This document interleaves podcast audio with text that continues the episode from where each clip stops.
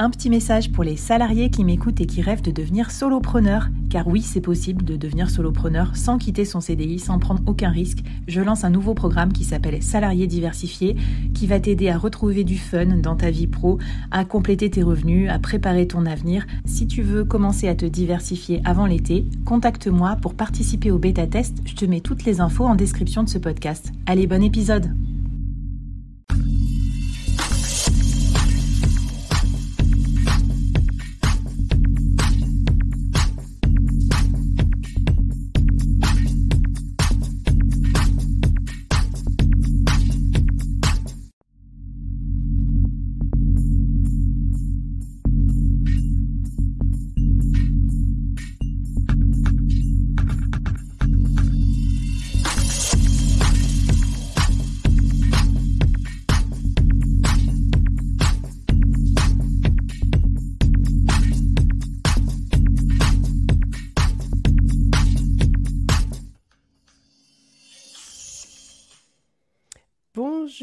Toutes et à tous, j'espère que vous êtes en pleine forme. Bienvenue dans le solo show, on est en train de se connecter. Je vais vous présenter mon magnifique invité pour cette session et on est super content d'être avec vous pour euh, l'émission longue du board, format euh, in deep, en profondeur. On va regarder sous le capot des solos, voir un petit peu ce qui se cache euh, sous le business model des, des solopreneurs qu'on adore et, et, qui nous inspirent aussi dans notre business. Donc Écoute, euh, Samuel, euh, Samuel Durand, je te souhaite euh, la bienvenue dans le solo show. Hello, comment vas-tu, Samuel?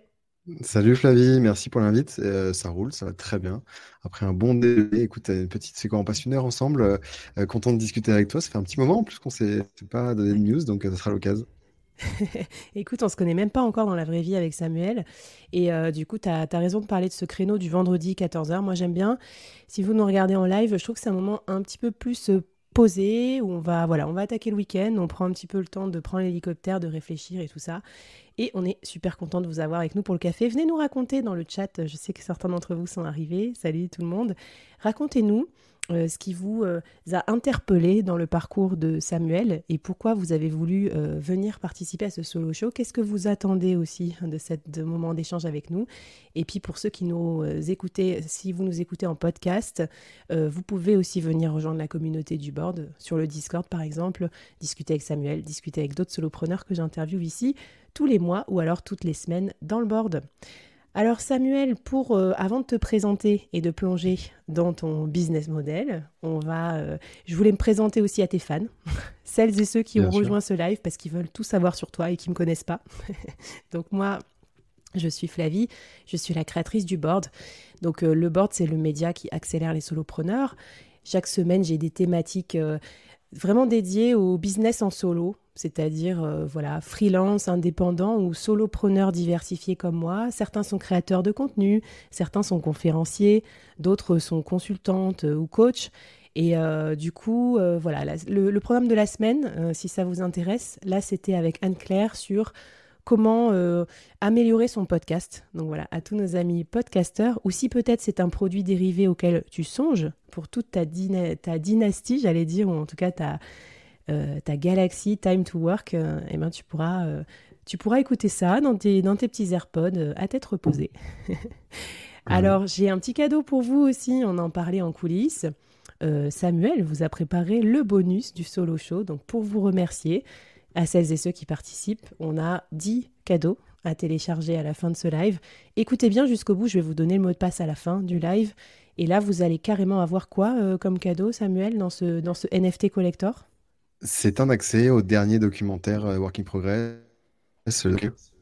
qui est sorti euh, euh, Alors, je ne sais pas si j'étais bien. Ça a un peu frozen du côté de Samuel ou si c'est de mon côté. Tu ah. m'entends ou pas? Moi je t'entends. c'est un accès au documentaire Time to Work, qui est le tout dernier qui est sorti il y a deux mois maintenant. Ok, super. Bah moi, j'ai pas la chance de l'avoir vu encore parce que j'avais raté les projections à Paris. Euh, je sais pas, je sais pas où j'étais à ce moment-là. Je sais que tu en as fait avec euh, freelance.com notamment. Et en tout cas, j'ai trop, trop hâte de le voir. Mais bon, moi, je peux pas jouer, hein, donc euh, je vous laisse quand même, je vous laisse télécharger. Bon, alors on a un petit message comme quoi ça a été frozen aussi pour du côté des participants, il n'y a pas que moi.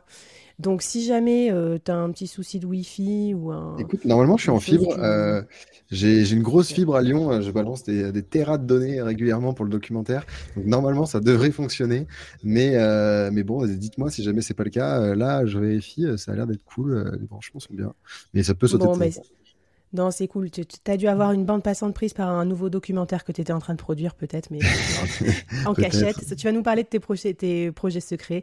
Voilà. non, c'est bon. Tout le monde nous dit que c'est bon. Donc euh, voilà. Si vous voulez regarder le dernier opus, donc à la fin, on vous offre 10 places. Euh, si vous êtes comme moi, remote, et que vous n'avez pas encore eu dans votre ville la projection du documentaire. Mais, je je mais si, je t'avais rencontré dans la vraie vie, maintenant ça me revient, il y a deux ans à Nantes, quand tu avais fait une projection à ouais. J'ai pas osé te couper pour te dire comment ça, tu m'as oublié, Flavie, mais ouais, on s'est vu, je me rappelais, je me rappelais de toi. la, la, meuf qui accueille bien ses invités, quoi. Vraiment, ça, ça commence fort. Non, mais ça m'arrive euh, aussi. Ça m'arrive tout le temps.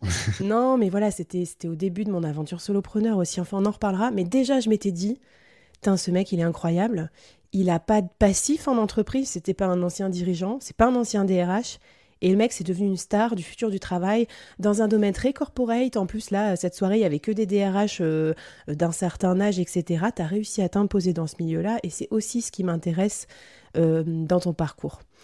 Alors, euh, une petite question que Samuel voulait vous poser aussi en, intro de ce chat, de ce live. C'est quelle question Tu l'as posée à quelle occasion cette question? Raconte-moi. quel est votre meilleur souvenir au travail? Je sais pas, en fait, j'aime bien quand tu vas sur les terrasses parisiennes et un peu partout d'ailleurs, mais particulièrement à Paris, tu entends les gens qui te racontent leur pire journée de boulot ou qu'est-ce qui s'est passé de mal, quoi. Qu'est-ce qu'ils n'ont pas aimé, à quel point ils détestent leur boss ou leur projet du moment qui est nul. Et j'aime bien, euh, tu vois, quand même arriver à, à apporter quelque chose d'assez positif euh, dans la vision du travail, des transformations. Et je trouve qu'une bonne façon de démarrer, c'est déjà de se rappeler tous les bons moments qu'on passe au boulot, parce qu'il y en a, même quand on passe des journées pas ouf, euh, il y a toujours quand même des trucs qui sont, qui sont chouettes. Ça peut venir de ce qu'on a appris, des gens qu'on a rencontrés, des projets sur lesquels on a bossé, un sentiment d'utilité à un moment donné, euh, de plein de choses différentes. Et, je trouve ça cool de le mentionner. Donc ouais, la question c'est quel est votre meilleur souvenir au travail? Et c'est une question que je pose quand même assez souvent. Ouais. Bah écoute, elle me va bien. Moi, je suis un peu bisounours dans, dans l'âme, donc euh, ça me va tout à fait. Et puis moi, je m'éclate aussi dans mon travail. Et si vous éclatez pas, on va voir ensemble des pistes pour peut-être le rendre encore plus génial. Parce que si vous êtes là quand même aujourd'hui, c'est pour qu'on décortique le business model de Samuel. Vous allez voir, il y a plein de choses qui m'intéressent. Je vais poser des questions. Vous pouvez poser aussi vos questions dans le chat à tout moment. On prendra un temps de questions-réponses à la fin. Et euh, je pense que ce, ce, que vous aurez à la fin de ce live, euh, en réfléchissant, c'est déjà une, ouverture d'esprit sur votre business model d'indépendant parce que Samuel fait partie des rares indés euh, que je connais qui n'a pas un mode de fonctionnement classique de vente du temps, enfin en tout cas pas stricto sensu, enfin en tout cas il il gagne pas de salaire mensuel en vendant son temps de façon récurrente. Il a pris un autre parti pris, euh, peut-être plus risqué, mais finalement aussi aujourd'hui beaucoup plus rémunérateur. Ensuite, avec Samuel, on va parler du business des conférences parce que beaucoup d'entre vous, ils voient un moyen de scaler mais comment on fait? Parce que c'est pas évident. Là, moi, j'étais au Web Today, ça fait trois jours que je fais des conférences, que j'envoie. Euh, c'est pas évident non plus euh, de, de, surnager dans cette concurrence aussi des conférenciers. Et puis, euh, et puis voilà, tu as plein d'autres astuces aussi qui font que ton business model un peu atypique t'a permis d'avoir une place atypique sur un marché pourtant concurrentiel. Donc euh, j'ai trop trop hâte de regarder tout ça avec toi. Ah, écoute, je vais tout te raconter. Je, je dirai tout. Merci pour ta transparence aussi, parce que dès que vous venez au solo show, bah voilà, vous osez aussi euh, jouer carte sur table, mais bon, c'est pour la bonne cause, c'est pour montrer qu'il n'y a pas qu'un business model ou qu'un mec millionnaire, euh, voilà, il y a aussi plein d'autres façons de, gagner sa vie en tant que solopreneur. pour ceux qui sont pas familiers de, de mon cerveau de solopreneur, moi j'ai l'habitude quand j'en parle dans le board et avec euh, mes confrères et consoeurs solopreneurs de découper mes, mon activité, mon business en quatre piliers. Euh, premier pilier, l'expertise, ce qu'on va appeler la vente du temps. Hein. pour résumer, souvent, ce que les freelances font, c'est euh, je suis consultant en rémunération. Je vois qu'il y a Sandrine dans la salle. Euh, voilà, ou moi, je suis par exemple head of sales et partnership externalisé. Et deuxième partie, il y a la partie média, pour moi est extrêmement importante, le solo média, c'est-à-dire comment le solopreneur euh, euh, diffuse euh, son savoir, construit son expertise, valorise aussi son expertise. Moi, j'ai choisi le podcast, mais il y a plein de possibilités. Il y a les newsletters, il y a les conférences, il y a les documentaires. Alors là, on va carrément un step au-dessus avec Samuel. Troisième partie, il y a les produits C'est-à-dire là, on est plutôt sur une activité de type scalable. On va dériver soit de son média, soit de ses expertises des produits, comme par exemple des formations en ligne. C'est le truc classique qu'on entend partout. Mais il existe d'autres façons aussi de vendre des produits qui ne sont pas forcément euh, des formations vidéo. Et enfin, la communauté, une brique que je trouve très sous-estimée. Et on va voir qu'elle a joué un rôle aussi dans ton parcours. Euh, peut-être communauté aussi B2B, Future of Work. Enfin, il y a vraiment un truc intéressant, mais pas que, aussi dans la réalisation de tes documentaires. Voilà. Et moi, la communauté, j'y vois l'apport d'affaires, les gens euh, à qui on délègue des choses, ceux qui nous aident aussi dans notre quotidien de solopreneur. Voilà, il y a aussi des membres du bootcamp qui sont dans la, salle, donc je leur fais coucou. En ce moment, on est en plein euh, bootcamp solopreneur avec des freelances qui veulent sortir de la vente du temps et qui veulent développer ces quatre piliers. Et ces quatre piliers, en fait, je vais m'en servir pour illustrer euh, le parcours de Samuel et je l'ai fait un peu euh, brainstormer selon ces quatre piliers, organiser un petit peu euh, son activité pour qu'il vous montre un peu à quoi ça ressemble. Si ça vous intéresse, vous pouvez vivre l'expérience soit en self-service, soit à partir de septembre, je crois, ce sera la promo 2. Alors Samuel, toi, tu as un business model principalement concentré sur la brique média la, fameuse, la deuxième brique. Et alors, tu es allé très très loin là-dedans. Tu vas nous raconter maintenant, je vais te laisser surtout la parole, mais tu m'as dit 60% de mon chiffre d'affaires euh, est généré par le média, production de documentaires et événements, et on va dire le reste, euh, grosso modo, ton expertise. Alors, est-ce que tu peux nous raconter un petit peu, euh, nous détailler cette composition de chiffre d'affaires? Ouais, carrément. Euh, c'est quelque chose qui est assez fixe euh, déjà. Ça fait parce que ça fait trois ans, donc euh, le ratio est, est, grosso modo le même. Il a peut-être évolué à 70-30 à un moment donné, mais c'est mais globalement c'est à peu près ça. Euh, en gros, ce qui m'occupe 90% de mon temps, c'est la partie média et 10% de mon temps, c'est la partie expertise. Mais la partie expertise génère beaucoup plus de chiffres d'affaires euh, et beaucoup plus de, euh, enfin, pas en volume, mais en, par rapport au, temps, ramener au temps, l'expertise paye beaucoup mieux à l'heure, en gros, et, euh, et en termes de marge aussi que le média qu'est-ce que je mets derrière le côté média En fait, c'est la création de documentaire. Et donc, concrètement, c'est le fait de, euh, de filmer. Euh, en fait, on fait un documentaire par an avec une équipe de réalisateurs euh, qui s'appelle Com Vidéo. Et, et moi, je joue le rôle d'auteur et de producteur. Très concrètement, ce que je fais, c'est que moi, d'abord, j'écris un premier sujet. Ensuite, je vais lever des fonds. Et euh, alors, je vais vous expliquer un peu plus euh, ce, que, ce, que ça, veut dire. Ensuite, on tourne. J'ai le rôle un peu de journaliste. Et puis ensuite, on fait le montage. Le documentaire sort. Et après, il est diffusé trois endroits. Il est diffusé en ligne. Ça rapporte pas grand-chose, ça. Euh, c'est pour ça que je l'ai même pas mentionné dans la ligne de revenus. Mais tu vois, je pense que c'est c'est même pas 1 ou 2% du total du documentaire. Donc, c'est okay. très négligeable. Euh, il est diffusé ensuite en entreprise et c'est là où on passe à l'expertise. C'est des conférences, des projections et il est diffusé dans des écoles. Euh, et c'est un modèle que je commence à développer un petit peu, mais que je fais pas suffisamment et qui pourrait s'apparenter un peu à du produit euh, et qui pour l'instant représente pas énormément. Tu vois, qui représente à peu près euh, une ligne, je pense, de 20 euh, ou 25 000 euros de chiffre d'affaires, mmh. mais à l'année, mais qui mais qui qui devrait carrément se développer si j'avais plus de temps. mais mais c'est pas va, un cas. On va voir, ça va peut-être te donner des idées Peut-être qu'il y en a dans l'assistance aussi qui vont, voilà, qui vont brainstormer en live avec nous. C'est ça aussi le propos. Moi, je crois que c'est jamais figé. J'aime bien ce que tu dis aussi de voilà d'analyser sur la durée, depuis combien de temps as ça, qu'est-ce qui a évolué. On va regarder aussi les points d'inflexion. Moi, il y a alors il y a un truc qui m'intéresse déjà tout de suite dans ce que tu dis. Tu as l'air de dire comme ça que le média est pas si rentable que l'expertise. Pourtant, tu investis beaucoup, beaucoup de ton temps sur le média, 90%. Mais ce que je comprends, moi, euh, c'est que finalement, le média, il est assez fondateur du reste. Parce que sans le média, est-ce que tu aurais pu obtenir des conférences aussi, euh, quelque part, rentables? Non, bien sûr que non, c'est sûr. En fait, tout, tout euh, l'un se nourrit, en fait, tout, tout ceci euh, nourrit euh, tout le reste. Et c'est-à-dire que j'aurais pu, à mon avis, vendre des conférences sans faire de documentaire, mais j'aurais fait d'autres choses, c'est-à-dire j'aurais fait plus de newsletters, plus de podcasts, plus de posting LinkedIn, tu vois. Dans tous les cas, je pense que le média, il est essentiel là-dessus, même si même, si le média ne rapporte pas d'argent. Quand je dis qu'il est pas rentable, c'est parce qu'en fait, sur un, un, budget de documentaire, euh, t'en as bien 80% qui part en frais.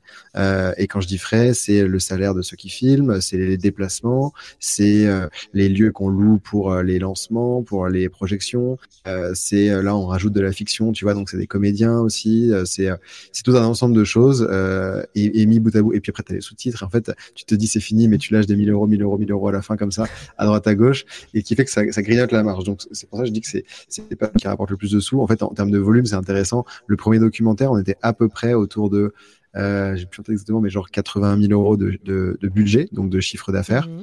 Euh, le deuxième, on était plutôt à 150 000 euros.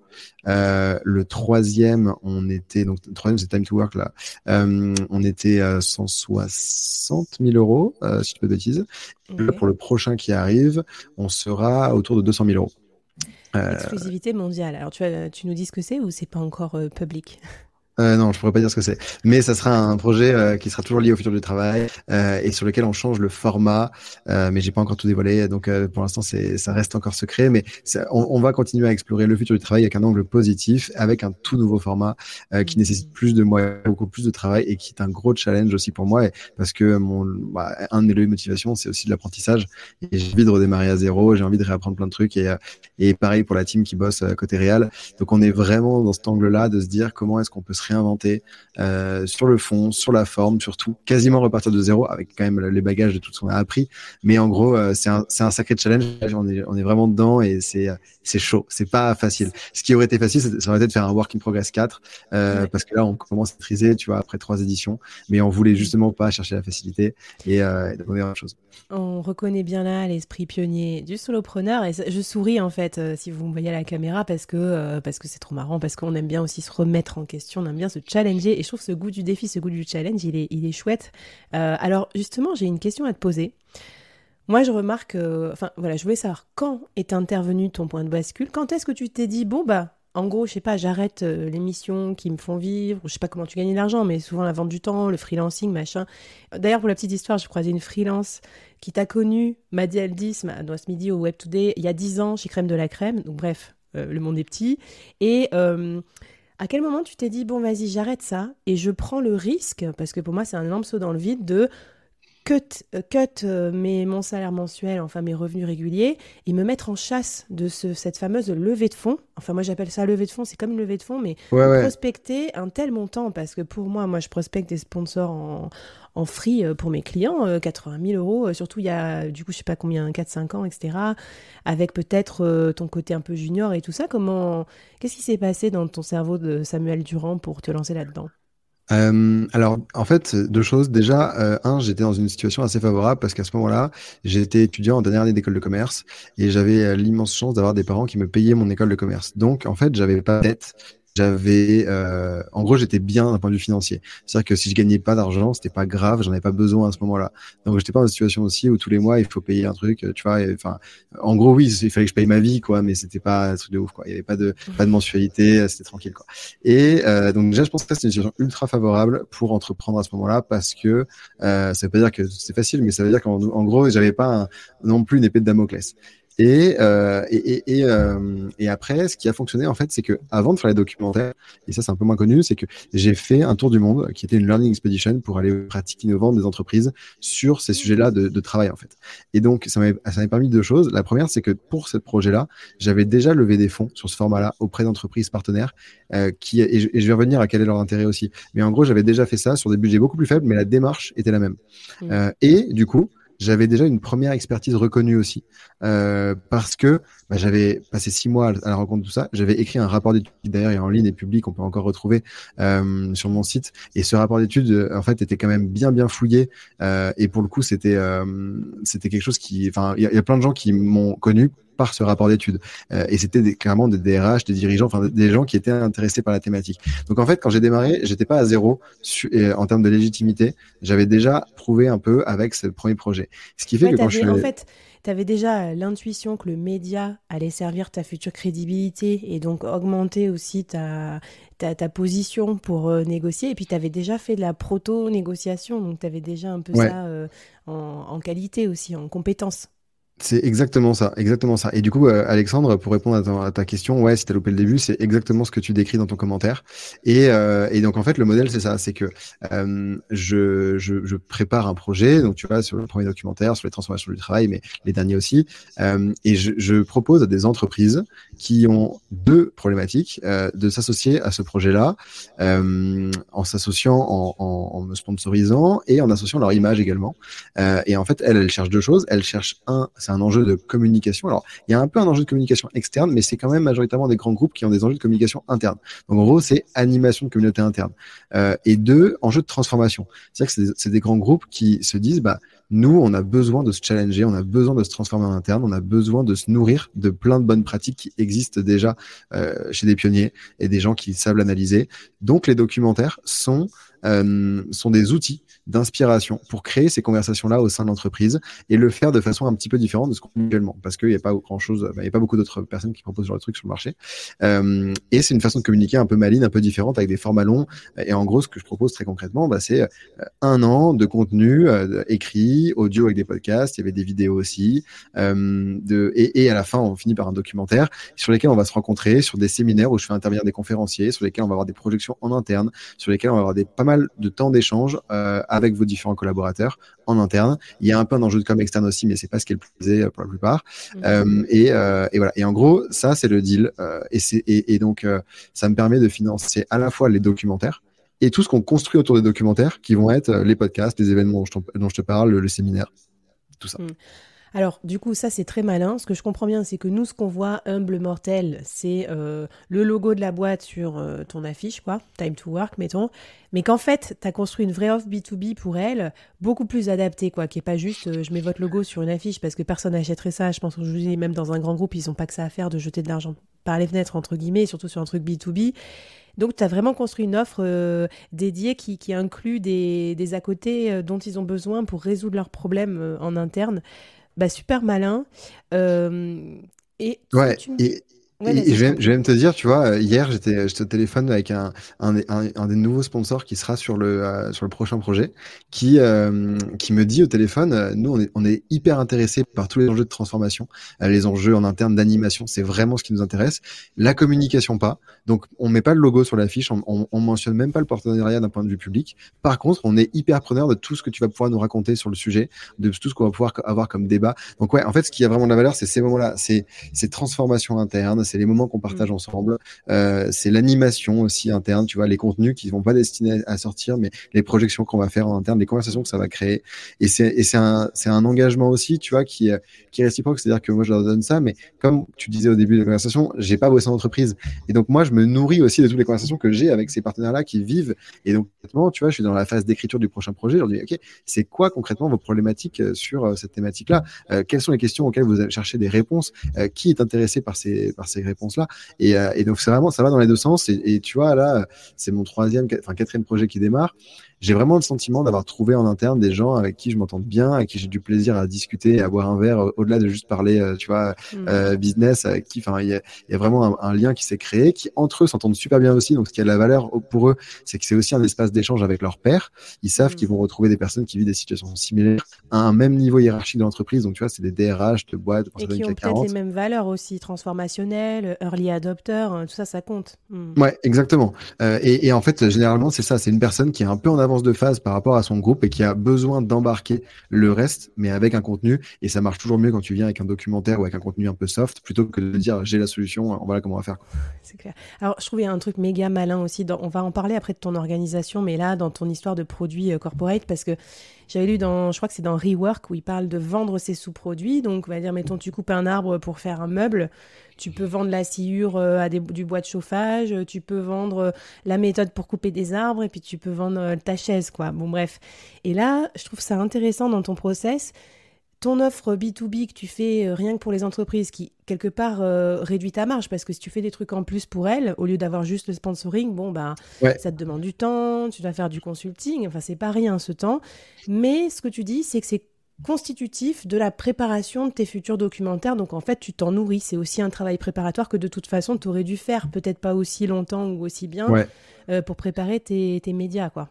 Exactement. Et tu vois, je suis même déjà posé la question. Je me suis dit, est-ce que demain, si j'ai un Netflix ou un TF1 ou n'importe quelle chaîne qui me met sur la table le même budget et qui me dit, bah, dans un an, on veut ton documentaire, on le diffusera et puis ciao, est-ce que j'aurais autant envie de le faire? Et non, en fait, je pense que j'aurais pas envie de le faire parce que justement, j'ai envie de faire le documentaire, je prends du plaisir, mais je prends au moins autant de plaisir à le diffuser auprès des bonnes personnes. Donc, il y a tout l'enjeu de se dire, on a fait le documentaire, on l'a préparé ensemble, mais maintenant, est-ce que je, ce qui occupe mes soirées en ce moment, c'est d'aller le diffuser dans plein d'entreprises? Et en priorité chez mes partenaires. Euh, et, et, donc, on passe des, des, moments dans lesquels on regarde le documentaire et on en parle ensemble. Et c'est des conversations qui sont géniales euh, pour euh, parce que parce que tu vois, j'en fais une trentaine. J'ai pas l'impression de me répéter parce qu'à chaque fois, c'est euh, le même documentaire est interprété de façon super différente et, euh, et j'apprends énormément du regard de chacun aussi. C'est intéressant. Et du coup, pour moi, presque, on aurait pu le rajouter, mais tu as presque un volet communautaire qui s'est créé puisque une fois ton produit euh, déjà amorti entre guillemets créé, donc ton documentaire ce qui est la magie de ton système, c'est que tu vas pouvoir le revendre une deuxième fois sous une autre forme, sous la forme de projection et ou de conférence, avec peut-être pas tout à fait les mêmes clients. Et limite, ça va avoir un troisième produit, c'est ce côté communauté de pairs, où euh, les DRH, euh, mettons, de toute la région Grand, Ouest, vont se retrouver à Audencia et vont pouvoir euh, networker en mode cocktail. Quand est-ce que ça t'est venu et comment ça s'organise aussi, cette transformation entre ton produit média et les leads B2B pour organiser des conférences? Ouais, bah, je, vais te raconter ça, mais ça me fait penser sur le côté communautaire. C'est drôle parce que tu vois, c'est, je m'étais vraiment même dit, j'avais commencé à lancer, j'avais préparé un deck et tout pour créer une sorte de, de communauté RH euh, de tous celles et ceux qui m'ont déjà fait intervenir, qui sont intéressés euh, par ces sujets-là, en me disant, bah en fait, ce que je fais en séminaire en, nombre restreint avec les partenaires, on est six ou sept boîtes, bah pourquoi le, pourquoi pas le faire de façon plus récurrente, genre quatre cinq fois dans l'année, tu vois, avec d'autres entreprises aussi qui viennent. Mmh. J'avais commencé à faire ça et puis je m'étais dit trop intéressant, mais juste euh, pas le temps quoi. Et du coup, je l'ai pas fait. Euh, c'est toujours ça un peu le truc qui finit par, euh, par, par être bloquant parce que quand c'est pas scalable et en fait ça, ça prend du temps, c'est quand même de l'événementiel et tout, donc je l'ai pas fait. Mais du coup, c'est un aspect que j'avais vraiment bien poussé et, je pense que je ferai un jour, mais qui n'est voilà, ça pourrait être le côté communauté un jour, tu vois. Quand tu parles d'audience, membership, c'est ça. Et pour revenir du coup à la traduction du coup de l'un et de l'autre, bah, c'est qu'une fois que le documentaire est sorti, il y a quand même pas mal de médias qui s'y intéressent. il y a le site web, tu vois, la, la bande annonce elle tourne assez rapidement tu finis par tomber soit sur le site, soit sur la newsletter. Euh, et euh, on mentionne le fait que bah, il est diffusé en entreprise et que les boîtes peuvent me contacter, euh, sur lequel il y a un, tu vois, il y a un formulaire qui tourne et puis moi je reçois des demandes et j'en fais à peu près un tiers des demandes qui rentrent. Je, je, sélectionne les boîtes qui sont les plus pertinentes, sur lesquelles j'ai envie d'aller aussi et, et comme ça, du coup, bah, je fais des projections et donc concrètement le format c'est projection plus débat, sachant que c'est pas figé, que parfois j'interviens sans le documentaire ou juste avec des extraits que je peux carrément aussi adapté à ce qui est prévu, mais, généralement, ce qu'on fait, c'est quand même ça, c'est projection et débat. Ouais, génial. Bon, en plus, tu passes des bons moments, tu nous l'as dit, mais c'est assez malin. Donc, tu as suffisamment de leads, tu en as trop, en fait, c'est ça, presque pour, euh, pour toutes tes activités. Quoi, t'es booké, es booké combien de temps à l'avance euh, Parce que je crois que ça compte, ça aussi, dans le conférencier, ce côté un peu prédictibilité du revenu. Je sais pas si, si on dit comme ça. Bah moi c'est en fait euh, assez cyclique à la fois parce que c'est le marché et aussi par choix parce que en gros le documentaire il sort au début avril euh, les gros mois de conf, c'est euh, juin parce que c'est les séminaires de fin d'année des managers et septembre parce que c'est les séminaires de rentrée des managers et mois de décembre. Et en fait, donc mai, juin, j'en ai mai quelques-unes, juin, genre énormément. Enfin vraiment, euh, je pense 80% des confs et donc du CA des confs est fait au mois de juin. Donc là, tu vois, le mois qui arrive, c'est euh, boire de l'eau, s'asseoir et, et, se coucher tôt. et euh, pour être en forme. Et, et, le, et en fait, c'est parce que après l'été, bon, c'est beaucoup plus tranquille, tu vois, j'en ai peut-être une ou deux. Et, et ensuite, septembre, j'en fais quelques-unes au début du mois. Mais après, en gros, septembre, octobre, novembre, décembre, je vais tourner mon prochain projet. Donc, je refuse là tout le temps que des confs parce que je sais que si j'accepte un truc, genre, euh, jeudi 16 euh, octobre, je sais même pas si c'est un jeudi, tu vois, mais en plein milieu d'une semaine d'octobre, bah ça me, euh, ça me je, vulgaire, j'ai pas d'autres mots, mais ça me nique ma semaine. En gros, je, je suis mort, tu vois, je sais que je peux pas bouger sur euh, pendant une semaine pour un tournage ailleurs, et donc je refuse. Alors, tu as vu les effets spéciaux incroyables de ce solo show? Parce qu'au moment où tu parles de ça, je te, je te cale la vidéo, enfin l'image de la saisonnalité. Parce que la saisonnalité dans le business, c'est souvent quelque chose qu'on n'aime pas, parce qu'on aime lisser ses revenus.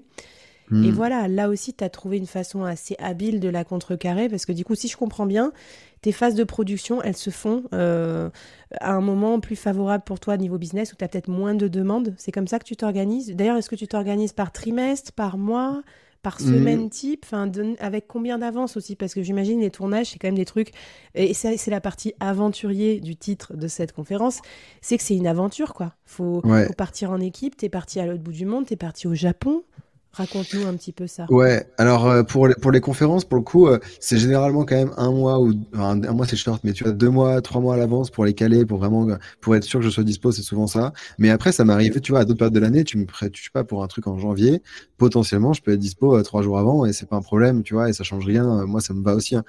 comme c'est quand même des trucs sur lesquels j'ai pas beaucoup de préparation, dans le sens où c'est un documentaire que je maîtrise et c'est beaucoup d'impro, ça me va, tu vois, ça me va. C'est juste que, tu vois, le mois de juin, euh, enfin, j'ai dû dire non plein de trucs. Enfin, du coup, je donne à d'autres personnes parce que euh, bah, ça tombe le même jour, tu vois. Genre, le, je sais pas, le 22 et le 29 juin, il y a tous les séminaires de managers. Les jeudis, là, c'est un enfer. Genre, j'en ai un à 8h, un à midi, un à 18h. J'en fais trois par jour. Et, après, après, Roland Garros et avant la kermesse du petit dernier. Voilà, c'est les, les, séminaires, les comex, les trucs comme ça. C'est à ce moment-là, quoi. Les off-site. C'est exactement ça. Et donc, c'est cool, tu vois. Mais, mais moi, j'aime bien le côté cyclique. Et après, pour les tournages, en revanche, c'est beaucoup plus d'organisation. Hein. Euh, là, je suis en train de préparer maintenant les tournages qui auront lieu au mois de novembre. Donc, euh, on cale dans l'agenda ça quand même euh, quatre mois à l'avance parce que déjà, on a des speakers qui sont très occupés, qui n'ont euh, pas forcément beaucoup de temps euh, qu'on veut interviewer. Parce qu'il faut déplacer tu vois toute une équipe de réalisateurs aussi il faut avec le matos c'est beaucoup d'orgas. Et, ça me permet aussi d'avoir la visibilité. Une fois que j'aurai calé tout ça je pourrais dire oui ou non à des projections qu'on me demande tu vois au milieu de la semaine au mois d'octobre. Bah, en fait si ça tombe pas sur une semaine de tournage je peux me le permettre si jamais c'est pas le cas.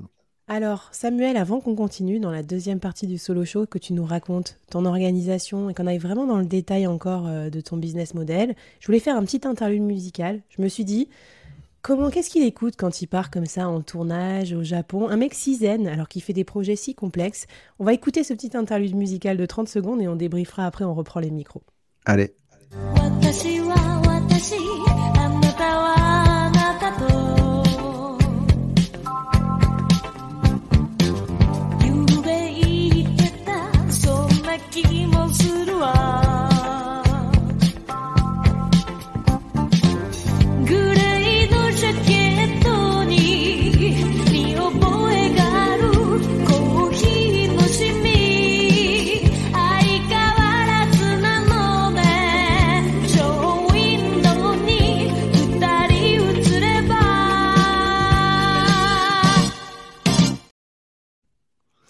Alors Samuel, ça ressemble ou pas?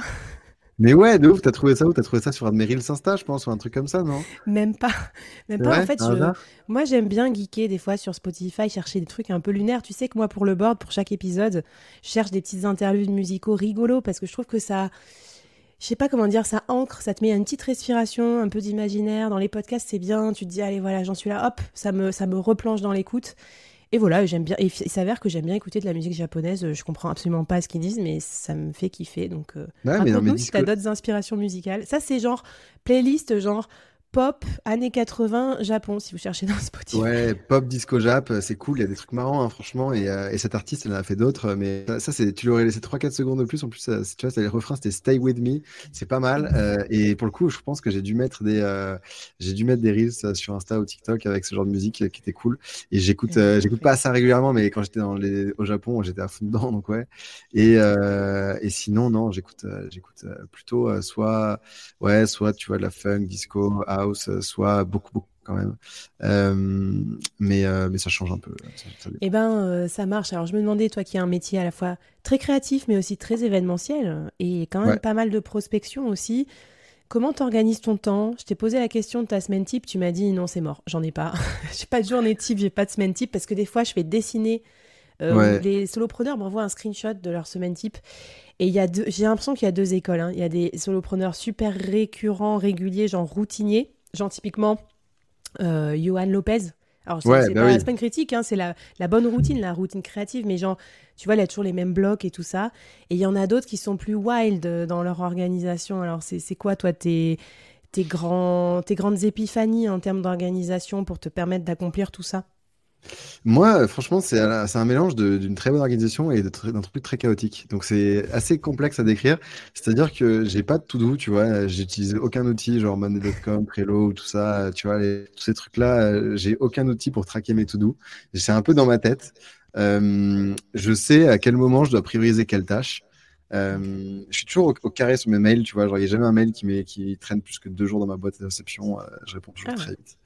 Euh, et, euh, et du coup, je suis un peu les projets comme ça. Euh, mon agenda, il, il ressemble à rien. Il, ça, ça, change tout le temps. J'ai la capacité de pouvoir bosser sur après n'importe quoi, n'importe quel moment, sans avoir besoin d'être à un bureau concentré. Enfin, je peux être recroquevillé dans une voiture, tu vois, à l'arrière en partant en week-end quelque part et ça va.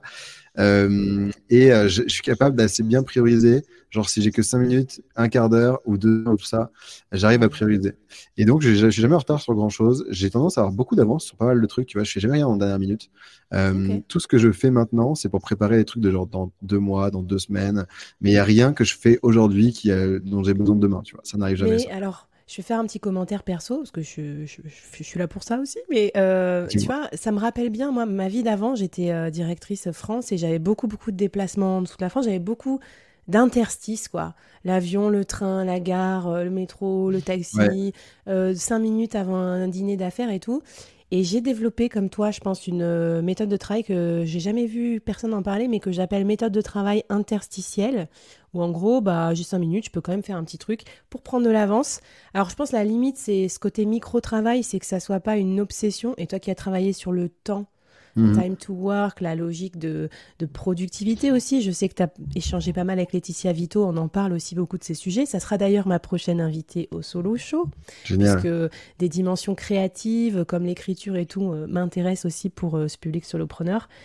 Euh, voilà, qu'est-ce que tu en penses aussi? Comment tu arrives à garder ton, ton équilibre? Parce que tu m'as aussi dit, mes semaines varient, mais j'ai l'impression qu'en moyenne, combien, combien d'heures tu travailles par semaine? En moyenne euh, Fixons-nous la vérité des prix. Bah, en fait, ouais, je te disais, tu vois, ça varie. Euh, il y a des semaines, vraiment, je bosse 20 heures, d'autres, je bosse 80. Mais la moyenne, elle est plutôt autour de 45, 45 heures. Et, euh, sachant qu'en fait, la priorité, ça reste quand même toujours, euh, tu vois, je fais beaucoup de tennis. Quand je suis à Lyon, je suis pas tout le temps à Lyon, mais quand je suis à Lyon, je joue tous les jours au tennis. Et c'est la priorité. Et en fait, ça dépend un peu de quand mes partenaires sont dispo. Il y en a quand même majorité qui sont salariés, donc c'est en fin de journée. Mais ça peut m'arriver à 15 heures, tu vois. Et, et en gros, euh, bah, c'est la priorité. Je, peux, je suis capable d'y aller des rendez-vous, des calls ou des sessions de taf pour faire du tennis en prio. Et je sais que le reste va toujours se caler dans, dans le temps qui reste dans la journée. Et après, euh, et après, bah, moi, ça me dérange pas de bosser tout le temps, tu vois, dans, dans, un, dans des, des, interstices. Mais euh, j'ai aussi des grosses sessions de deep work, et notamment en ce moment, quand je suis sur l'écriture. Euh, tu vois, la semaine dernière, par exemple, j'étais sur une petite île en Croatie. Euh, et c'était euh, très routinier. C'était euh, matin, réveil 8 heures, un peu de sport, un peu de mais ensuite tunnel de taf jusqu'à 14 heures. Mmh. Repart, retunnel de taf jusqu'à 18 heures, écriture. Et là, pour le coup, les mails étaient en attente. J'ai géré genre juste deux fois dans la journée. En fait, je suis capable, en fonction de ce que j'ai besoin de faire, euh, ce dont j'ai besoin de faire, de me mettre dans un rythme un peu différent. Et donc là, en ce moment, c'est écriture, c'est des gros tunnels. Mais il y a des moments où je suis beaucoup plus dans la gestion de projet, dans l'organisation, quand je vais justement caler les tournages, gérer beaucoup plus d'emails, beaucoup plus de conférences, un truc comme ça. Bah là, c'est euh, c'est plus un chaotique, tu vois, je peux faire n'importe quoi. Et c'est des moments dans lesquels je bosse beaucoup moins, tu vois, je peux bosser que 3-4 heures par jour parce que c'est de la gestion, c'est simple. Là où j'ai besoin de grandes plages d'horaire, où je te dis, je fais des semaines de 80 heures, c'est parce que je suis... Euh, beaucoup à mon bureau, beaucoup dans l'écriture, beaucoup dans le deep mm. work. Et j'ai besoin de ces grandes plages-là de 5 heures, même si à la fin, il en ressort qu'une demi-page écrite, tu vois, où il n'y a pas beaucoup, de, pas grand-chose de tangible. Euh, on a l'impression que ça n'a pas beaucoup avancé, mais en fait, j'ai besoin de beaucoup de temps. Et ça dépend. Donc, je pense que au fur et à mesure, j'ai appris à, à, prioriser et à être capable de, de m'adapter, de me mettre des routines quand il y en a besoin euh, et de me laisser assez chaotique euh, sur le reste du temps. Et ce qui s'apparente le plus à une to-do, j'en ai pas à la journée ni à la semaine, tu vois. C'est plutôt, j'ai une sorte de feuille de papier qui accompagne toujours mon ordi, vraiment fait A4, sur lesquels je marque euh, les trucs importants, en gros. Mais c'est plus les étapes visuelles de mon projet. C'est-à-dire que si j'ai fait un truc qui m'a complètement déconnecté, genre j'ai fait une journée de ski ou j'étais au tennis, je sais plus où j'en suis, euh, et je sais pas trop ce que je, ce que je dois faire prioriser, je regarde, ça me donne la vision globale de, en gros, qu'est-ce qu'il faut que je fasse là dans les un mois, peut-être deux semaines parfois, je sais pas trop. Et là, après, je me dirige vers la tâche qui m'intéresse le plus. J'adore. Oubliez tout, les Notion, les Bear, les Whimsical, les machins. Non, la feuille de papier. La feuille de papier. Vraiment, attends, c'est ça, regarde, tu vois, elle, est là, elle ressemble à ça. De l'autre côté, c'était ça, c'était rayé. Et c'est tout con. Hein. Enfin, c'est, il y, a en gros, il y a trois parties. Il y a marqué général, week 4, faut pas trop je montre parce qu'il y a marqué le titre, euh, écriture, et il y a marqué deux, trois trucs, tu vois, mais c'est, ça ressemble à rien. Et, euh, et en fait, tout repose là-dessus quand même. Ça marche assez bien. Et il nous tease, il nous tease avec le titre de son, de son futur opus qu'il ne veut pas nous révéler. Alors, c'était rigolo aussi parce que dans la préparation, tu vois, je t'ai demandé de, de, de, noter un petit peu les différents aspects de ton business, donc voilà, qui est rentable, qui est durable, qui te fait grave kiffer. Peut-être le point d'amélioration pour toi, c'est la scalabilité. Ouais. Et c'est un sujet important pour moi dans la philosophie des solopreneurs que je reçois. Est-ce que tu t'entoures? Si oui, de qui? Euh, à qui tu délègues, quel budget, euh, temps et argent tu emploies? Quels sont tes conseils aussi pour nous, euh, solopreneurs, sur ce sujet? Ouais, ouais, on va, on va en parler. Et Charlène, j'ai vu ton chaud d'en parler aussi à quel point frapper pour la communauté. Euh, alors, euh, ouais, je m'entoure euh, pour pas mal de trucs. Alors déjà sur le côté produit, sur la scalabilité, euh, je sais que c'est le point qui me manque et sur lequel j'aimerais bien bosser parce que tu vois, j'ai développé une audience et en gros, je vends rien à cette audience, si ce n'est les bandes dessinées, mais qui qui en été me rapportent rien et c'est un truc à côté. Et c'est plus pour le kiff que je le fais que pour avoir un produit. D'ailleurs, je vais te demander, tu as combien d'abonnés à ta newsletter du futur, le billet du futur? Je sais pas, euh, 4000, un truc comme ça. Il me semble que c'est 4000. Je n'ai pas en tête exactement. Euh, Peut-être 3008, je sais pas. Euh, et euh, mais ouais, j'ai ça. Tu vois, newsletter et bande dessinée, c'est vraiment genre plaisir pour pour bosser dessus. Mais c'est pas quelque chose qui tu vois qui rapporte des sous que je considère comme un produit. Et je me dis qu'il manquerait un petit produit, tu vois. Mais j'avais commencé à bosser sur des formations justement. J'avais mmh. commencé à faire ça. Et puis je m'étais dit putain, qu'est-ce que c'est chiant. et et je me suis dit bah, en fait j'ai pas du tout envie de faire ça. Donc ouais, certes c'est cohérent par rapport à la ligne de business et scalabilité du truc. Mm. Mais je me suis dit, mais ça me fait tellement pas kiffer. Donc, euh, donc j'ai laissé tomber. Et peut-être que. C'est génial ce que tu dis parce que tu vois, moi, je, j'impose, enfin, je pense pas qu'on doit avoir quatre piliers équilibrés, 25% de chaque. Ça serait même bah Et à mon avis, ou même un focus fort et d'autres qui viennent un peu aider. Et si tu as envie de te faire kiffer aussi, ou si tu as envie de nouveautés, ou tous les 3-4 ans, euh, ou si tu veux refaire, revoir des points de ton business model. Donc, euh, super intéressant. Alors, pour t'accompagner dans la production audiovisuelle notamment et événementielle, ça m'a l'air très très galère ça quand t'es solo.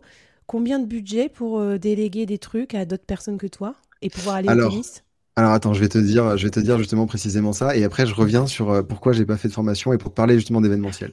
Euh, alors les gens qui m'accompagnent, en gros, je bosse avec un directeur artistique euh, slash graphiste qui est freelance et qui, euh, qui a fait toute la DA de WIP et qui concrètement, bah, au quotidien, a fait des templates qu'on utilise pour les réseaux sociaux, a fait toutes les affiches. Euh, je regarde en l'air parce que j'ai devant moi les affiches. Euh, et euh, tu vois, euh, il s'appelle Ewen, il est doué, il fait plein de trucs très cool. Donc sur toute la toute la DA, tout le graphisme, j'ai un indépendant qui bosse avec moi. après, j'utilise pas mal d'outils et tu vois, j'ai un expert comptable pour gérer tous les aspects. Genre ma comptable, elle a accès à à, à, à, mes impôts, à l'URSSAF, à mon compte, elle a accès à tout si tu veux, et je lui donne tout et elle fait tout quoi. Enfin, je veux, j'ai pas, j'ai pas besoin. Ouais, c'est comptable plus plus quoi. Ok. Ouais, c'est franchement je fais rien. Euh, je vais, je me connecte une fois par mois pour faire un export d'un truc, je crois, c'est tout. Mais vraiment. et, et, Dans cette période de déclaration d'impôts, on te, on te déteste autant qu'on t'admire. ouais, bah d'ailleurs faut que je m'en occupe en urgence euh, de ça. Mais euh, mais oui, tu vois, de ouf. Ça c'est, c'est un truc, c'est grave déchargé mentalement. Euh, après, j'avais bossé, mais c'est plus le cas maintenant parce que je t'ai dit, c'est cyclique en gros, et j'avais vraiment besoin d'aide entre septembre et avril. Et là, c'était, mais je reprendrai quelqu'un qui m'aide à partir de septembre, quelqu'un qui a un rôle un peu de bras droit. Et là, c'était Julia euh, qui, qui est aussi, euh, qui, euh, qui est très chouette et qui m'a aidé sur pas mal de choses. Au, au quotidien, c'était en gros de l'animation, tu vois, euh, community management, mais c'était aussi la gestion de projet. Elle faisait de la, de la gérer des demandes de conf en 30 parfois. donc il y, y, a des choses comme ça. elle était hyper polyvalente sur plein de projets, donc c'est assez difficile de résumer ce qu'elle faisait, mais elle m'aidait sur plein de lignes de, de du business.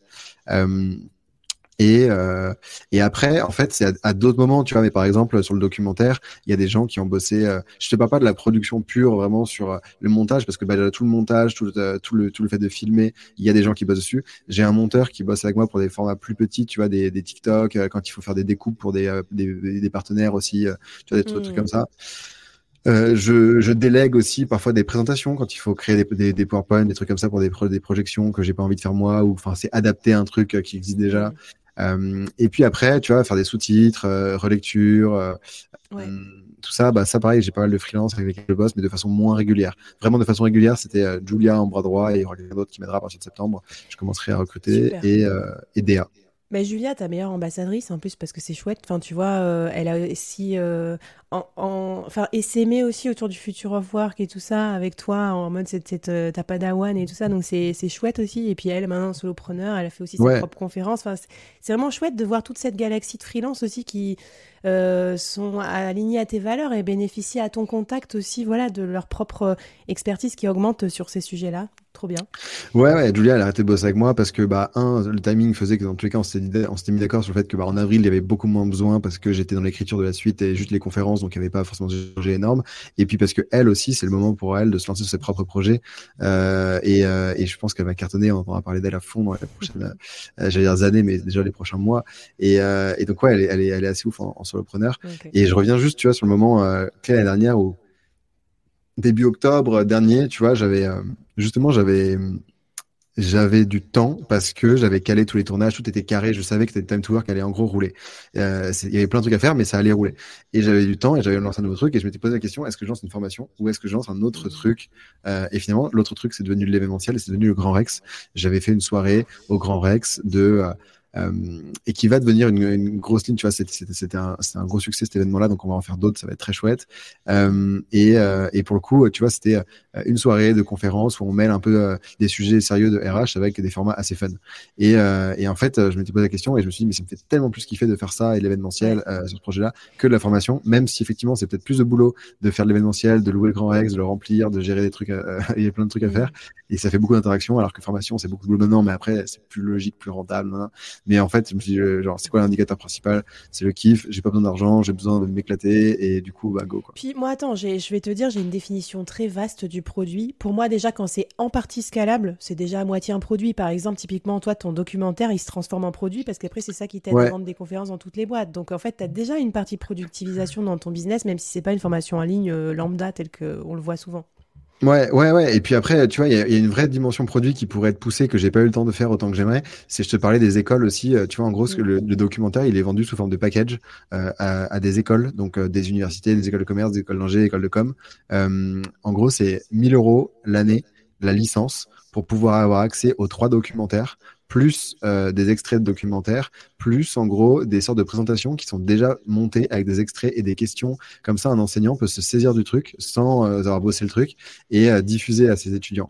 Et soit sur un sur, genre, sur du one shot parce que tu as un événement avec ton école, soit sur au sein des cursus. Et ça, on l'a intégré dans une vingtaine, trentaine d'écoles. J'ai plus exactement en tête aujourd'hui, mais tu vois, c'est déjà en place dans les universités. Et c'est une ligne de business qui est hyper rascalable parce que c'est sur un an, donc c'est renouvelable. là, on va arriver d'ailleurs à la période où je vais commencer à les recontacter pour l'année prochaine s'ils veulent renouveler pour septembre. Et, euh, et en fait, ça, c'est un truc, tu vois, j'aurais aimé avoir une centaine d'écoles qui le diffusent. C'est juste que j'ai pas le temps de le faire moi-même. Il faudrait que je trouve une personne qui soit un peu spécialisée dans le sales euh, éducation. il faut que tu rajoutes un euh, freelance à ta stack qui va te faire de la prospection sur ça. Et, Carrément. Super malin, Samuel, il va même faire du ARR, quoi, du, du revenu régulier, mieux que certaines startups qui n'en font pas encore. Donc bravo. Et juste pour finir sur la délégation, après on passe à la dernière partie un peu plus philosophique. Combien ça te coûte Parce que des fois, je dis aux solopreneurs aussi, vous devez un peu investir. Ça fait toujours un peu mal quand tu es solo parce que ça sort direct de ta poche, mais pour faire tout ça, pour t'accompagner et scaler dans la qualité et dans la fréquence de tes événements, ça, ça a un prix aussi. Eh ben, alors comme j'ai pas euh, ma comptable sous la main et que c'est elle qui a tous les chiffres en tête, je pourrais pas te dire un chiffre précis, mais je pense euh, au doigt mouillé autour de 20, 25 k à l'année peut-être, tu vois. Mm. Euh, j'ai aussi une personne qui bosse sur, pour les, sur le montage des épisodes de podcast, tu vois. Je fais, en gros, je fais aucun montage. Donc pour le coup, euh, donc j'ai quelqu'un qui est monteur euh, audio aussi qui s'occupe de ça. Mais euh, j'avais oublié. Mais ouais, il y a plusieurs lignes comme ça, tu vois, où j'externalise. Je pense qu'à l'année c'est 20 25K. Mais euh, j'en ai, ai aucune idée, tu vois. On se serait appelé en septembre, comme j'aurais fait mon bilan fin août, j'aurais pu te donner les chiffres que j'aurais eu en tête. Mais tu vois, et, et, même là, tu vois, le CA de l'année, je peux pas te le dire, je ne le sais même pas. Je sais pas du tout au mois combien je me verse, combien je gagne. Je sais ce que je fais, je sais que je manque pas de sous, mais j'ai aucune idée concrètement des chiffres. Tu vois, contrairement à un Johan qui connaîtrait tout sur le bout des doigts euh, et qui et j'admire d'ailleurs l'engagement euh, avec lequel il va là-dedans. mais lui, il a tout modèle, sur, mais... sur Substack aussi, c'est facile. Il se connecte, il clique sur son dashboard et il voit les euros. oui, c'est vrai que c'est plus, plus, simple. Enfin, pas tout, non, mais moi, je pense que je pourrais le savoir mais moi, j'aime bien et merci pour ta franchise parce que je veux dire aussi qu'on peut être solopreneur de différentes manières. Et en fait, on peut être comme ça. Et surtout aussi, c'est assez révélateur, je pense, de ton côté euh, euh, cyclique, en fait, d'accepter de pas avoir des revenus euh, toutes les semaines les mêmes ou forcément machin, mais plutôt de, faire, de voir tes revenus façon projet, quoi. Lancer des projets, voire même des saisons, quoi. Ouais, et, alors, ça a l'air chaotique, et, ça l'est effectivement, parce que je te disais, le mois de juin, c'est vraiment tout le business en termes de conférences, hein, pas, pas le reste, mais, mais après, il y a aussi quelque chose, tu vois, qui sont euh, euh, plus, euh, plus rentables. Tu vois, j'ai écrit aussi pour quelques médias de temps en temps, et donc ça, c'est beaucoup plus petits montants, mais c'est quand même assez régulier. Mmh. Et puis, après, j'ai aussi la sécurité du fait que, bah, au bout d'un moment, tu vois que tu as quand même pas mal de demandes, donc tu es assez rassuré sur le fait que, bah, il y en aura toujours, quoi, à moins d'un énorme bad buzz, que tu sois boycotté, tu, tu fasses cancel, tu vois. Un énorme bah, scandale énorme scandale. Que je serais obligé d'effacer le solo show de mon flux de podcast et de mon flux de vidéo, quoi. Mais... Ouais, tu vas recevoir la lettre d'avocat. Je t'ai pas dit, j'ai des avocats aussi.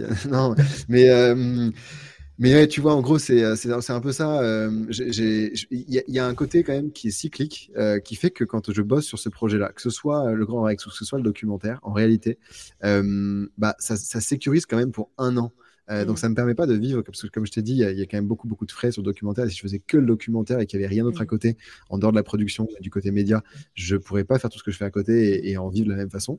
Mais, euh, mais ça sécurise parce que ça donne quand même un cap. Et, et, je suis assez confiant sur le fait que bah, le documentaire, il va susciter de l'intérêt euh, suffisamment pour que je puisse monétiser cet intérêt-là à, travers des projections. Et puis demain, si les projections s'arrêtaient, ça pourrait être autre chose. Tu vois, effectivement, tu vois, pourquoi pas développer la ligne éducation avec les écoles à fond, euh, développer ce côté communauté RH aussi. C'est enfin, il y, a mille angles possibles à développer et ce qui manque, c'est juste le temps. Venez faire vos prédictions sur les futurs business de Samuel. Bon, merci d'avoir partagé tout ça avec nous. Il nous reste presque plus de temps, donc euh, je vais accélérer un petit peu sur la fin. Juste pour te confirmer aussi pour les conférencières et conférenciers en herbe qui nous suivent, que euh, c'est une bonne façon, le média, de se lancer. Moi, à ma toute petite et beaucoup plus humble échelle, et euh, j'avais créé un podcast sur les Web3 euh, l'été dernier, je crois, pour documenter les métiers du futur via mon collectif Fleet, pour faire connaître, pour évangéliser. Ce podcast-là, j'ai réussi à le faire sponsoriser direct, avant même qu'il qu soit lancé, qu'ils écoutent. Ensuite, ça a intéressé des grands médias parce que c'était chouette, genre Madines, Welcome to the Jungle et tout, parce que c'était un peu rare, un peu chouette. Et enfin, c'est quand même ce qui m'a permis euh, d'animer ma conférence euh, hier au Web Today, en fait, sur scène avec Marie, euh, sur la main stage, enfin une belle salle, travailler en 2033 avec des explorations du Web 3 et du futur du travail. Donc voilà, je suis encore tout baby par rapport à toi, Samuel, mais voilà, ça me donne énormément d'idées pour la suite. Pour finir, dites-moi si vous avez des questions pour Samuel, et puis genre, question rapide de la fin, un petit peu pour voir un peu ta, ta philosophie. Qu'est-ce que tu aimes le plus dans le côté solopreneur? Hmm. Il y a deux leviers de motivation principaux pour moi. C'est l'apprentissage. Euh, c'est pour ça que tu vois, je t'ai dit, euh, on s'est lancé sur euh, un nouveau projet. C'est pour ça aussi que j'ai voulu faire une bande dessinée parce que j'y connaissais rien et c'était trop marrant. et que pareil, Grand Rex d'autres trucs, il y aura de nouveaux projets. D'ailleurs, il y, aura plusieurs projets qui vont arriver, dont un qui va être tout neuf, tu vois, sur un nouveau truc aussi. j'aimerais, j'aimerais faire une exposition photo. je suis en train de bosser dessus. Ça verra le jour à l'automne, a priori, si j'ai, si j'ai le temps de gérer ça d'ici là, mais ça devrait être le cas. Et, et donc voilà, tu vois, j'aime bien tester de nouvelles choses. Et, et après, c'est aussi l'environnement de travail, c'est-à-dire les gens et les journées que je passe. En gros, la flexibilité totale. Tu vois, la semaine dernière, je t'ai dit, j'étais en Croatie pour, pour l'écriture. Bah, le fait d'avoir aucun compte à rendre à personne, le fait de pouvoir m'organiser comme je le souhaite euh, et, euh, et rencontrer à la fois les speakers qu'on va voir qui sont géniaux, les moments avec les partenaires, les moments avec euh, la boîte de prod, tout ça, c'est des gens avec lesquels j'ai envie de passer du temps. les moments avec lesquels je rencontre aussi les gens sur les projections, c'est génial. et du coup, tout ça, bah, c'est ce que je mets dans la boucle un peu environnement de travail et ça me va bien. Quoi. Mmh, trop bien. Choisir, les, choisir ses parties prenantes, c'est, je pense, une des grosses qualités du solopreneur. Choisir avec qui on bosse. Moi, je choisis les gens avec qui j'ai envie de bosser. Et après, on trouve des idées pour faire des projets ensemble. Donc, trop bien. Carrément. Est-ce qu'il y a un mythe que tu as envie de déglinguer sur le soloprenariat qui, qui t'énerve un peu? Euh, euh, Je crois que tu m'avais dit, mais j'ai oublié. Euh, ouais. ouais, que le et marqué le tout automatisé pour en faire le moins possible. Parce que ouais, tu vois, on, a quand même cette, tendance à vouloir tout scaler, tout automatiser euh, et, se dire le but c'est d'en faire le moins possible, c'est d'augmenter ses prix et finalement de bosser plus que 2-3 heures euh, par semaine. Et, euh, et, ça, en fait, je suis pas du tout d'accord parce que quand tu es solopreneur, Ouais, tu as, peut-être envie de, de, de, de t'échapper un peu du salariat, de faire tes trucs à ta sauce, de gagner des sous un peu différemment. Mais je crois que si on, si on bosse, c'est quand même parce qu'on aime le processus autant que le résultat final. Et mmh. donc, euh, euh, faut quand même apprécier aussi ce qu'on fait. Et, euh, et, et, quand on est freelance, c'est un peu la même chose aussi, tu vois, c'est de se dire, mais enfin, continuons à kiffer ce qu'on ce qu'on ce qu'on qu'on fait et pas simplement le résultat final, tu vois. Moi, le documentaire, j'aime le produire, j'aime le faire, j'aime chaque moment de la sélection des speakers, l'écriture, j'aime le moment de tournage, j'aime les moments qui sont longs et qui sont 10 heures par jour derrière l'ordinateur pour faire le montage aussi. J'aime tous ces moments-là. Euh, et, et, en fait, j'ai pas envie, tu vois, de tout déléguer aussi. C'est aussi ce qui me pousse à garder pas mal de choses euh, maison. C'est parce que euh, je pourrais m'entourer. Il y a plein de trucs que je pourrais ne pas faire moi-même euh, et déléguer parce que maintenant j'aurai les revenus pour le faire. Mais je cherche pas à le faire et je cherche pas à réduire mon temps de travail du tout, ni à automatiser. Euh, et par exemple, tu vois, je suis hyper adepte d'outils genre un Get Magical qui m'aide à, à, faire des réponses super rapides parce que je suis sollicité par plein de trucs auxquels je dois dire non ou je dois dire oui, mais rapidement. Et donc il y a des emails auxquels je réponds super super vite avec euh, un mélange d'automatisation et un petit, un petit bout d'IA, tu vois, pour aller plus vite. Mais en même temps, j'adore aussi écrire des emails un peu, euh, un peu cool. Et tu vois, j'écris parfois avec ChatGPT, parfois sans. Euh, je, fais un peu les deux parce que le processus est aussi important que le résultat final.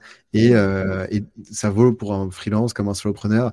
Faut pas tout chercher à automatiser, à chercher le, hack de productivité tout le temps. Juste ouais, qui font un peu. Ben, t'en avais parlé avec Laetitia dans ton premier documentaire, euh, l'artisanat aussi, le fait de faire Ouais, soi-même, je pense que c'est super important dans le solopreneur et moi j'adore aussi euh, tout ce que je fais moi-même, comme par exemple mon vlog, alors que je suis nulle à chier en YouTube, mais je me lance quand même là, dans ce nouveau format, en fait je rigole trop.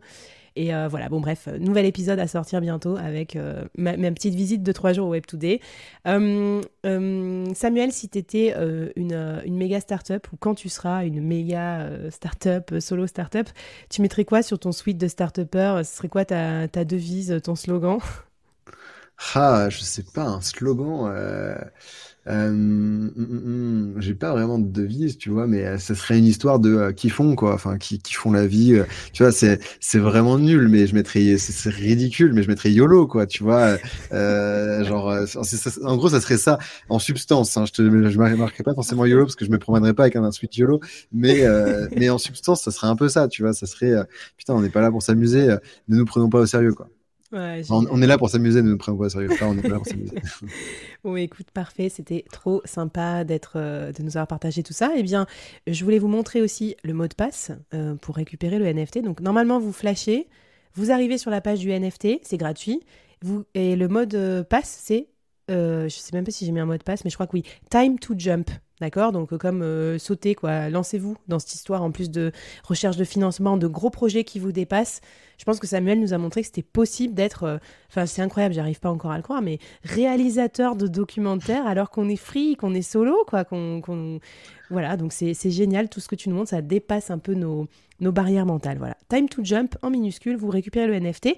Et quand vous l'aurez euh, claim, euh, je vous envoie le mot de passe pour bah, sortir les popcorn et regarder le dernier opus de Samuel tranquillement chez vous ce week-end. Et ben c'est super. On a peut-être encore une ou deux minutes euh, pour que vous euh, posiez vos questions pour Samuel, celles où on n'a pas répondu pendant le chat. Euh, voilà, dites-nous qu'est-ce que vous avez comme question pour nous. Et puis après, il va être temps d'aller se prendre un deuxième café et de passer une bonne après-midi. Alors, qui a des questions? J'attends qu'elles arrivent. Samuel, où est-ce qu'on peut te retrouver en attendant et suivre tes futures révélations sur ton futur nouveau projet qui, va te challenger, ton nouveau défi? Ouais, mes, mes deux canaux de prédilection, c'est LinkedIn. Je réponds globalement à tout et, euh, et euh, sur, euh, et sur newsletter sinon, euh, Billets du futur, où j'écris toutes les deux semaines. Et d'ailleurs, il faut que j'écrive cet après-midi l'édition lundi. Moi aussi, il faut que j'écrive ma newsletter. J'étais en conférence ce matin, du coup, j'ai pas eu le temps de le faire, mais je vais m'en occuper. Écoute, ce que je vous propose, posez vos questions dans le chat, venez dans la communauté, a posteriori, posez vos questions à Samuel. Samuel, un très très grand merci d'avoir été avec nous. Et puis à toutes et à tous, euh, abonnez-vous au board. Et puis euh, je vous dis à la prochaine euh, dans les prochaines émissions. Salut Flavie, Salut à bientôt. Bye.